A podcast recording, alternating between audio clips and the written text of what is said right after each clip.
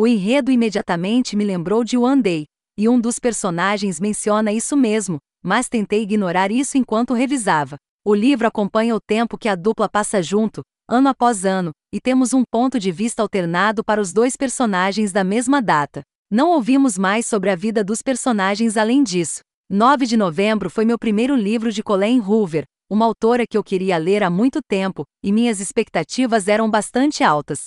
Fiel à sua fama, a escrita de Corro me fisgou logo no primeiro capítulo, e as brincadeiras entre os personagens funcionaram principalmente. Os personagens Ben e Fallon foram bem desenvolvidos.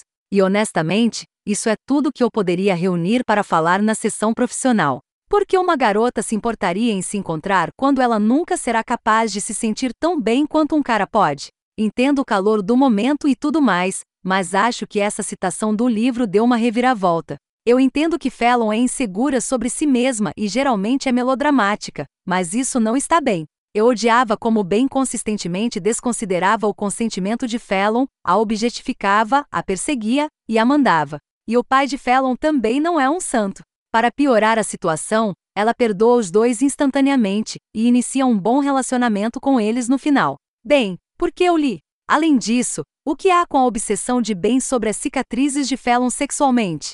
Especialmente depois de saber seu segredo, que foi ele quem começou o incêndio, intencionalmente. Que a deixou com cicatrizes e desfigurada, e ele sabia quem ela era o tempo todo, seu comportamento era simplesmente nojento. 9 de novembro de Colleen Hoover foi um romance contemporâneo da nova era bem escrito. Embora pareça ter algumas bandeiras vermelhas enormes,